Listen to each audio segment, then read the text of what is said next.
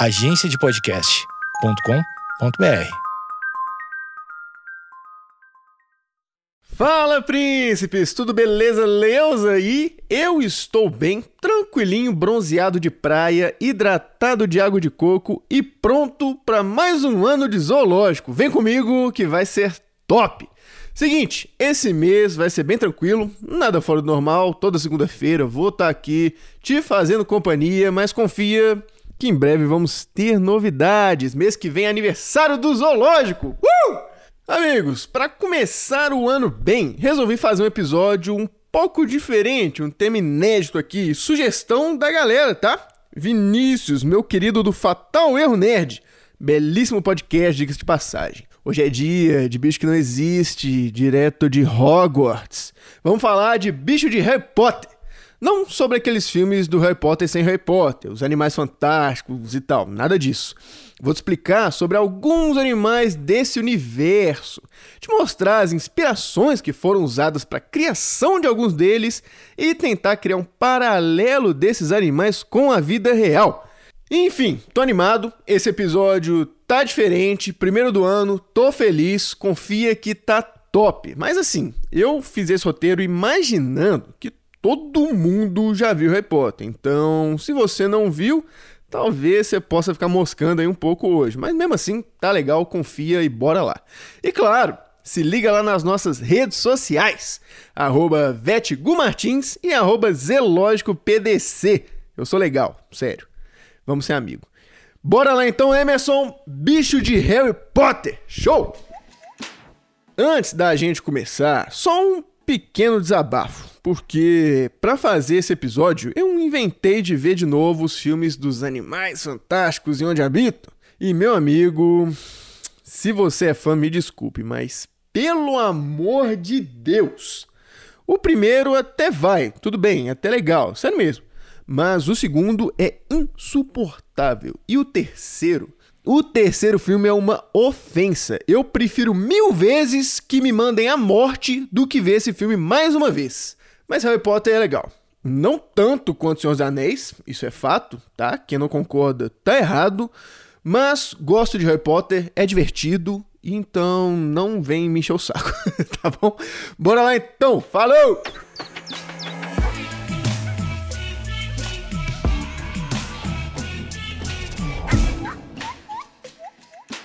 E do meio da teia enevoada em forma de domo, uma aranha do tamanho de um pequeno elefante surgiu muito lentamente. O corpo preto tinha partes cinzentas, assim como as pernas e cada um dos olhos na cabeça feia. Essa é a descrição feita de Aragog, uma aranha gigante de uma espécie chamada Acromantula, que foi feita no segundo livro da série Harry Potter e a Câmara Secreta. Segundo Aragog, sim, ele fala. Ele veio de uma terra bem distante, no bolso de um viajante, quando ainda era um ovo, e o destino quis que esse ovo fosse parar nas mãos de Hagrid, aquele meio gigante barbudo que a gente fina com Harry Potter. Na época, ele era um estudante de Hogwarts, um estudante até promissor, para falar a verdade, mesmo sendo um pouco excluído por conta do sangue gigante que corre em suas veias. Hagrid demonstrava uma exímia habilidade em relação à magia e decidiu criar essa aranha de uma terra distante em segredo de todos. E assim, uma belíssima relação de amizade nasceu. Hagrid cuidava de Aragog como um filho e ele o tinha como um pai. Mas o tempo foi passando, a aranha foi crescendo e cada vez ficou mais difícil de manter esse pet escondido. E um aluno descobriu seu segredo mais obscuro. Esse aluno mais tarde seria conhecido como Lord Voldemort. E o bicho era ruim desde novinho, porque ele simplesmente libertou uma criatura lendária de um dos fundadores da escola para assassinar os alunos que não tinham sangue puro, segundo ele. E depois de tomar controle sobre essa criatura mítica e matar uma aluna, ele aprisionou Aragog e revelou a todos o segredo de Hagrid, jogando a culpa do assassinato nele e em sua aranha, que já era do tamanho de um cachorro, mais ou menos. Hagrid estava de mãos atadas, não existiam justificativas para ele manter uma aranha gigante em uma escola. ele não iria conseguir escapar dessa, mas pelo menos Aragog iria. Hagrid ajudou ele a escapar do cativeiro feito por Voldemort, e rapidamente Aragog fugiu em direção à Floresta Negra.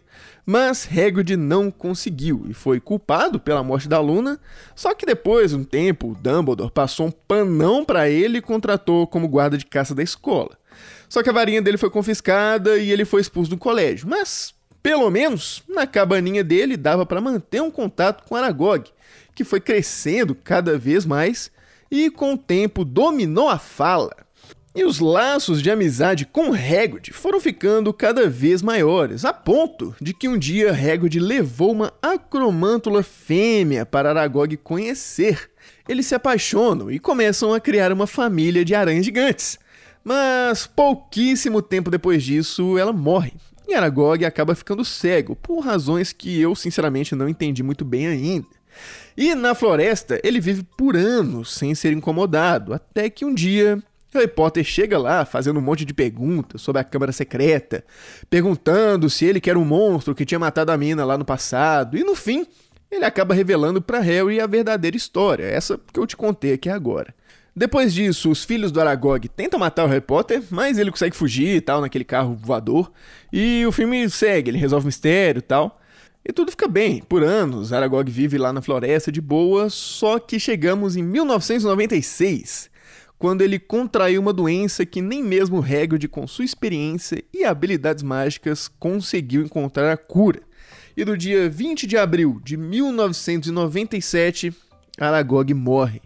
E para não ter seu cadáver devorado por seus filhotes, Hagrid o leva até o seu quintal para ser enterrado. Depois disso, a gente não tem mais notícia de aranha gigante no Harry Potter. Só lá no finalzinho, quando tá rolando a porradaria em Hogwarts, que a gente descobre que Voldemort, junto com a sua galera do mal, dominou os filhos do Aragog e usou eles na batalha da escola. Então, depois até no filme você repara lá que tem tipo altas aranhas atacando a galera e tal. Então, são os filhos do Aragog que tomaram saco sacode na porradaria da escola. Então a gente não sabe se alguém sobreviveu nisso aí, se ainda tem alguma aranha gigante na floresta, não sei. Mas uma coisa eu posso te afirmar, que isso eu sei.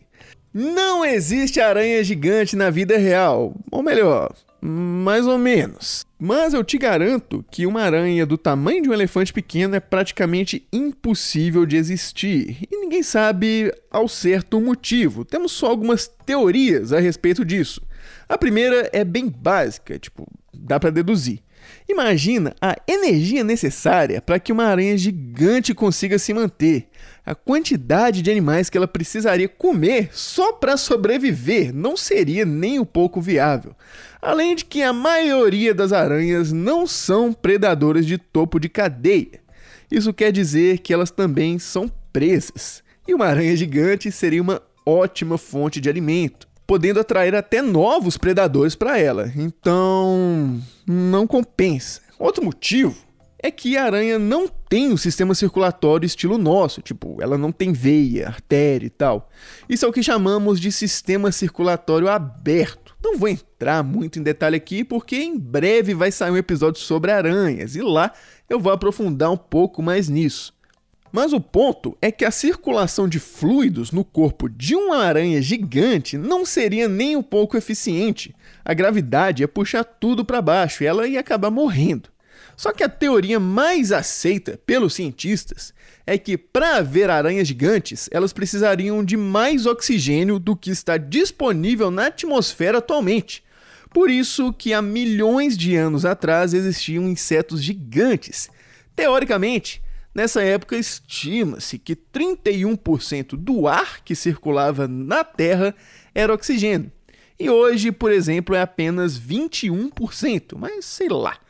Não sei se isso aplica muito a aracnídeos, porque, pelo menos até onde eu consegui encontrar, não existe fósseis de aranhas gigantes, igual existe, por exemplo, de libélula. Até tem uma lá que pode ser que seja uma aranha, mas não existe um consenso. Ela se chama Megaracne.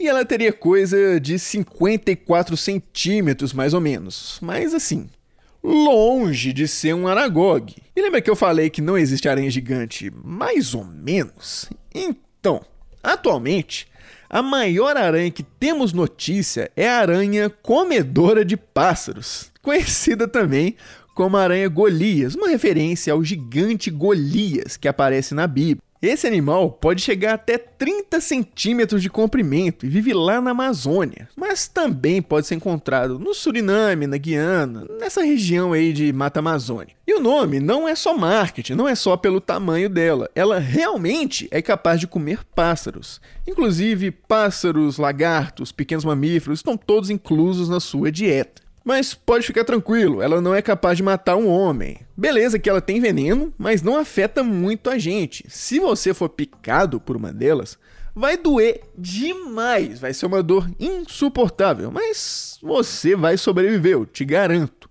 O complicado dela mesmo são os pelinhos que ela tem. Assim como outras aranhas caranguejeiras, ela é capaz de liberar eles quando se sente ameaçada. E meu amigo, isso coça demais. Parece ser algo insuportável. Enfim, talvez você tenha um trauma daquele filme Malditas Aranhas, que passava direto no SBT, sei lá, anos atrás, porque eu também tenho. Mas pode ficar tranquilo, aranha gigante não existe. O máximo que existe na Terra é essa aranha Golias que não vai te matar, tá bom? Fica de boa. Agora, lembra que o Voldemort liberou uma criatura lendária para assassinar os alunos? Pois é, é dele que eu vou falar agora. Vamos lá. Dos muitos animais terríveis que andam por aí, nenhum é tão mortal quanto o basilisco, capaz de viver centenas de anos. A morte imediata aguarda aqueles que olharem nos olhos dessa gigantesca serpente. Basilisco, mano! Uma espécie de cobra gigantesca gigantesca para lá de 6 metros, classificada como um animal mágico matador de bruxos, que não pode ser domesticado por conta do seu imenso poder, com exceção, claro, de bruxos extremamente poderosos e com a capacidade de falar com cobras, o que era o caso do Voldemort, que usou o basilisco criado por um dos fundadores de Hogwarts, que permanecia dormente em uma. adivinha? Câmara secreta que ficava lá em Hogwarts para assassinar alunos. Mas só os alunos que, segundo ele, não tinham sangue puro. O cara era tipo aquele alemão do bigodinho da Segunda Guerra, tá ligado? E aqui, repara que eu falei que esse basilisco foi criado por um bruxo. E é relativamente simples criar um. É só pegar um ovo de galinha e fazer um sapo chocar ele. Aí nasce um basilisco. e foda-se. Só que, como pouquíssimos bruxos são capazes de controlar esse animal, é bem raro encontrar um por aí. E a parada dele, o motivo dele ser tão perigoso, além, claro, de ser uma serpente gigante, é que se você olhar nos olhos dele, você morre. Aí você pode pensar, suave, estilo Medusa, é só mandar uma de Perseu e com um espelhinho e arrancar a cabeça dela. Pois é, não ia funcionar, porque se você olhar o reflexo dela, você é petrificado. Basicamente é uma Medusa 2.0 e com veneno mortal também, não dá para esquecer disso aqui não. O veneno do basilisco é capaz de matar qualquer criatura viva. Então é bem complicado enfrentar um animal desse. Mas, na história do Harry Potter e tal, talvez por ser uma obra infanto-juvenil, esse bicho brabíssimo só matou uma pessoa. E foi na época do Hagrid ainda. Aquela menina que deu um B.O. todo, que ele foi expulso e tal. Na época mesmo do Harry, ninguém morreu. Só ficou uma galera petrificada, que depois voltou ao normal. E mais! Essa cobra gigante, venenosa, que se você olhar para ela você morre, foi derrotada pelo Harry Potter criança com uma espada e a ajuda de uma fênix, que furou os olhos do bicho. É, sei lá, né? Se pá, esse basilisco aí não era tão cabuloso assim. Ou pode ser que ele também não estava no seu auge, porque, pelo que eu encontrei, esse basilisco que o Harry Potter enfrentou tinha pra lá de mil anos. Sei lá, pode ser uma justificativa também. Mas relaxa, isso aqui é picuinha minha, esquenta cabeça com isso não. E você pode imaginar, claro, que uma criatura dessa não existe na vida real, isso é óbvio. Mas o basilisco está presente em diversas mitologias ao redor do mundo. Esse nome, por exemplo, veio do grego basiliscos. Eu falei igual latim, né? Mas basiliscos, no grego, significa pequeno rei. No caso, porque ele era considerado o rei das cobras, mas ao contrário do do Harry Potter, ele tinha no máximo uns 30 centímetros. E não é um consenso também, porque alguns relatos falam que essa criatura tinha asas ou corpo de réptil e garras de galo, assim, meio bagunçada essa questão. Mas unânime mesmo é a crença que se você olhasse para ele, você morria. Inclusive, essa criatura está na Bíblia também, provavelmente por conta de alguma influência grega e tal, não sei, não sou teólogo aqui também não. O ponto é que o basilisco, do jeito que é retratado no Harry Potter ou nas mitologias, não existe. Mas existe um animal que se chama basilisco no mundo real, só que nem de longe ele se assemelha à sua versão mitológica. Ele é só um lagartinho que vive em alguns lagos e nem sequer é um predador. Mas ele é especialista na fuga, porque ele é tão rápido e tem as patas traseiras desenvolvidas de tal forma que quando ele se sente ameaçado, ele anda sobre as águas, ou melhor, corre desesperado, né? Vamos combinar. E essa característica lhe rendeu outro nome, Talvez você até já tenha ouvido falar do famoso Lagarto Jesus. Pois é, o Lagarto Jesus é um basilisco, parceiro. Agora, por que, que ele se chama basilisco? Aí eu não vou saber te falar, não. Pra mim não faz o menor sentido, mas bora tocar pro próximo animal aqui da lista. Quando superava o choque de ver pela primeira vez uma coisa que era metade cavalo e metade pássaro, você começa a apreciar o corpo brilhante do hipogrifo, que passava delicadamente de pena a pelo. Simplesmente o bicho mais legal do Harry Potter, na minha opinião, claro. O querido que deu um apavoro no Draco Malfoy, aquele babaca Tô falando aqui do Bicuço, um belíssimo hipogrifo que, na real, teve muito mais participação na história do Harry Potter do que é mostrado nos filmes. Mas vamos do início. Hipogrifo, um animal que, como a descrição dele fala, é metade cavalo e metade pássaro, mais especificamente falando, metade águia. No caso, ele não é um animal 100% natural do mundo bruxo, já que ele é o resultado do cruzamento de duas espécies totalmente diferentes. No caso, um cavalo com um grifo, que já é uma mistura de outros dois animais, uma águia com um leão. Então, imagina a bagunça que é esse animal. No caso, sua parte cavalo e a parte águia estão bem claras, fazem parte da sua aparência. Agora, a parte leão provavelmente se manifesta no seu comportamento, extremamente orgulhoso e educado. Tanto que ele não aceita que qualquer bruxo tenha contato físico com ele. No caso, você precisa fazer uma reverência antes de chegar perto, mantendo sempre o contato visual. E lembra, não pode piscar. Se ele sentir que você é um vacilão ou tá com intenção ruim, ele vai te atacar e possivelmente vai te matar caso não tenha alguém por perto para te dar uma moral. O que foi o caso do Draco Malfoy, que insultou o Bicurso e tomou um apavoro. Mas se você for um cara gente fina, tá tudo tranquilo. Ele vai ser super amigável com você e tal, e dependendo, até deixa você dar um rolê em cima dele. O que realmente parece ser algo bem legal. A primeira vez que o Bicurso apareceu na obra foi lá no terceiro livro em uma aula sobre animais mágicos. E foi nessa ocasião que Harry fez amizade com ele e o Draco apanhou.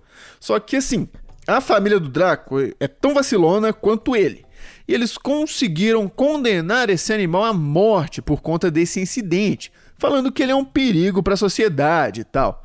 Só que deu bom, o Harry conseguiu salvar ele, que em agradecimento, ao longo da história, salvou ele do ataque de um lobisomem e ainda por cima ajudou a rapaziada a salvar o Sirius Black do ataque dos Dementadores, que logo de cara fez amizade com ele e passaram a conviver juntos longe de Hogwarts.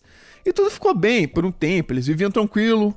O Bicus tomou para si o quarto da mãe dos Sirius, mas acontece que alguns anos depois, os feiticeiros das trevas atacaram e feriram o Bicuço gravemente. Dessa forma, Sirius precisou se ausentar para cuidar do queridão. E com isso eles montaram uma armadilha para atrair o Harry Potter, colocando na cabeça dele que eles tinham conseguido capturar os Sirius. Aí rolou um BO do caramba, mó treta, feitiço pra lá, feitiço pra cá, e acabou que o Sirius morreu. E nisso que o Sirius morreu, o Bicuço foi parar nas mãos do Harry, que deixou ele com o Hagrid, mas com outro nome, porque teoricamente o Bicuço ainda era foragido, com uma pena de morte na sua cabeça. E como se não bastasse, quando Dumbledore morre e o Harry fica encurralado pelos bruxos das trevas, foi o Bicuço que salvou ele nos livros. E lembra lá no final que tá rolando aquela treta que o Voldemort está atacando a escola com o exército? Pois é, na batalha, o Bicuço tava lá liderando um grupo de animais chamados Tessálios, descendo o cacete nos gigantes. Então você pode ter percebido que nos livros, na obra original, o Bicuço é 10 mil vezes mais importante do que é mostrado nos filmes.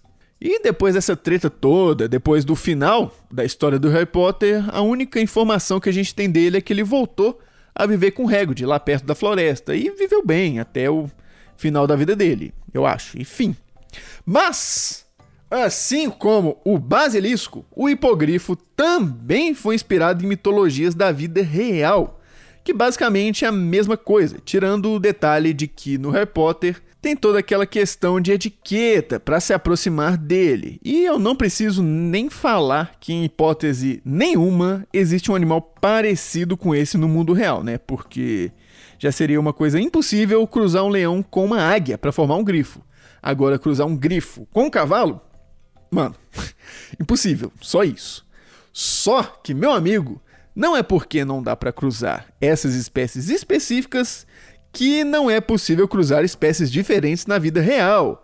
Alguns exemplos do que conseguimos fazer: um ligre, que é um leão com tigre, um java-porco, que é um javali com porco doméstico, e até mesmo existem relatos de que nós, o Homo sapiens, temos genes de outra espécie humanoide que coexistiu com a nossa há milhares de anos atrás, o Homo neanderthalis, que foi extinto, óbvio. O que acontece é que o mínimo necessário para haver um cruzamento entre espécies é uma similaridade genética muito alta. Não dá para cruzar um peixe com uma galinha, por exemplo.